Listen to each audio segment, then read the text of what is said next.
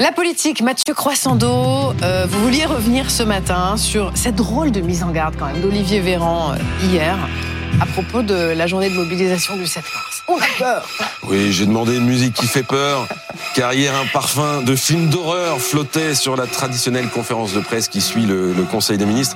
Olivier Véran, le porte-parole du gouvernement, évoquait la journée de mobilisation euh, et de grève contre la réforme des retraites mardi prochain et la volonté de l'intersyndicale de mettre la France à l'arrêt. Écoutez.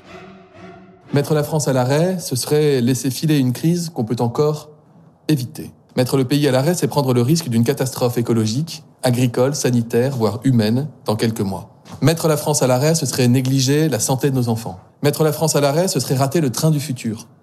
Alors que notre réseau ferroviaire est en train de vieillir à vitesse grand V, Une catastrophe écologique, agricole, sanitaire, humaine, la santé des enfants, le train du futur, rien que ça. Et alors pourquoi pas une invasion de sauterelles, une marée noire, une pluie de météorites Je vous cache pas que je suis un peu tombé de ma chaise quand j'ai entendu euh, toutes ces fadaises. Je me suis dit mais enfin Olivier Véran, il était pas de gauche, lui, il était pas socialiste, euh, il a jamais fait de grève ou ou une manif. Bah bah si, regardez, euh, on est en 2007. Attention, il sort la boîte à Je- archives, non, Mathieu, une petite photo. Olivier Véran, là, vous le voyez. Il était quoi? Bah, Il était porte-parole de l'intersyndicale nationale des internes et des hôpitaux. Figure de proue, en fait, de la grève des internes. Et il expliquait à l'époque n'avoir pas eu d'autre choix puisque toutes les tentatives pour négocier avec le gouvernement s'étaient révélées inefficaces. Mais alors, ça vient d'où cette tirade? Bah, de deux choses l'une. Hein. Ou bien Olivier Véran croit à ce qu'il raconte, et dans ces conditions, bah, il serait bien inspiré de, s'interroger. Hein, parce que si les Français qui manifestent sont prêts à faire courir tous ces risques au pays, c'est qu'il y a manifestement un très très gros problème avec cette réforme, et que le plus prudent serait sans doute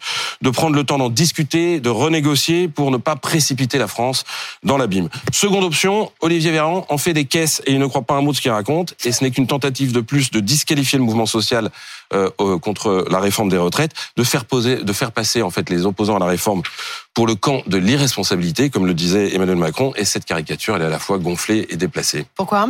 Ben, c'est gonflé parce que le mouvement social auquel nous assistons, c'est l'exact miroir inversé euh, du spectacle que nous offre la classe politique. Alors que les débats parlementaires ont affiché de profondes divisions dans chaque camp, les syndicats, eux, ont su rester unis.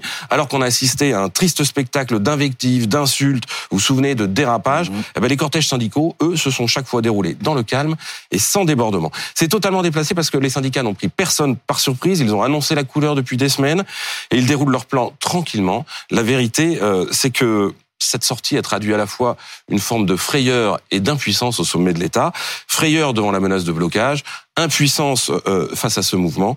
En politique, quand vous êtes obligé d'agiter des épouvantails, c'est généralement que vous n'avez plus beaucoup d'arguments. La France a peur. Merci Mathieu.